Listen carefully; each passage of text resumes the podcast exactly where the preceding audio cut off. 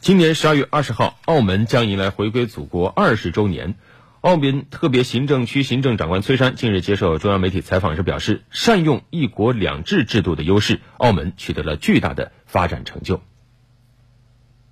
在这过去的二十年，澳门特别行政区严格按照宪法和澳门基本法办事，我们。落实“一国两制”、“澳人治澳”、“高度自治”的方针，在澳门特别行政区广泛的推广这个基本法，不单是在学校，也在全社会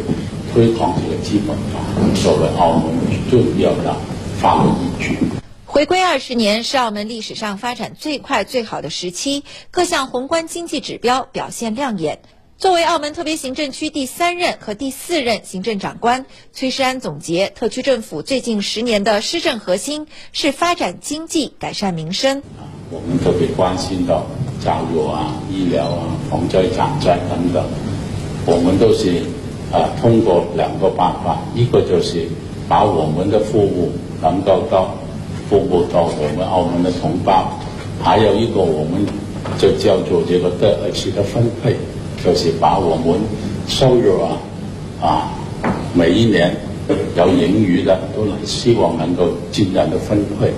啊，还有就是澳门很快就进入这个老人的社会，我们也做一系列的准备。回归后，特区政府和社会各界加强对青少年一代的爱国主义教育，爱国爱澳成为青少年的主流价值观。我们是特别重视年轻人，就是在教育方面，我们在。非高等教育、高等教育、急需教育培训都是全面的推广，特别是要爱国爱澳这一个重要的核心价值啊，要澳门的一代一代人啊，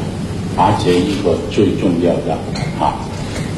核心。大值延续下去。今年二月公布的《粤港澳大湾区发展规划纲要》将澳门列为大湾区发展建设的四个中心城市之一，给澳门自身发展带来重大机遇。我们首先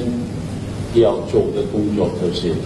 澳门人要准备好自己参与大湾区。我时常都希望澳门，特别是青年的朋友，能够去大湾区发展，能够多交流，去了解台湾区的情况